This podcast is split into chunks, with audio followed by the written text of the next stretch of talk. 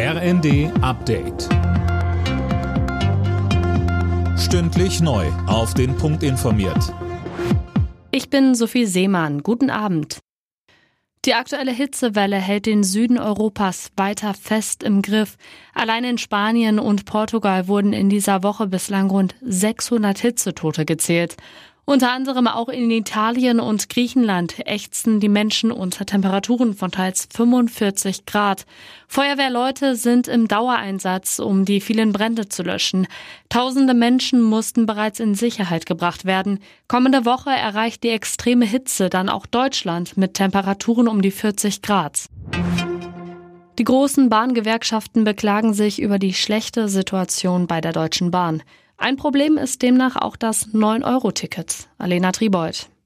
Ja, das macht der Bahn offenbar zu schaffen. Der Vizechef der Eisenbahngewerkschaft Burkhardt sagte der Welt am Sonntag, die Bahnen sind überfüllt, dadurch kommt es in den Nahverkehrszügen viel schneller zu Abnutzungserscheinungen. Viele Toiletten sind zum Beispiel kaputt und die Mitarbeitenden stoßen an ihre Belastungsgrenze. Viele sind krank.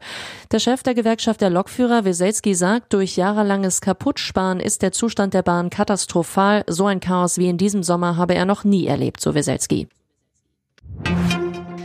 Die USA wollen sich im Nahen Osten weiter engagieren. US-Präsident Joe Biden sagte bei seinem Besuch in Saudi-Arabien, man werde sich nicht abwenden und Staaten wie China, Russland oder dem Iran nicht das Feld überlassen. Nach dem Antisemitismus-Skandal auf der Kasseler Documenta hat Generaldirektorin Sabine Schaumann ihr Amt niedergelegt. Sie war in die Kritik geraten, weil auf der Kundschau Bilder mit antisemitischen Motiven gezeigt worden waren.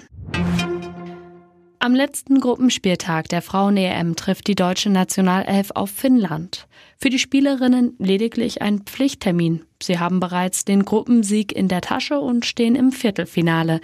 Los geht's um 21 Uhr. Alle Nachrichten auf rnd.de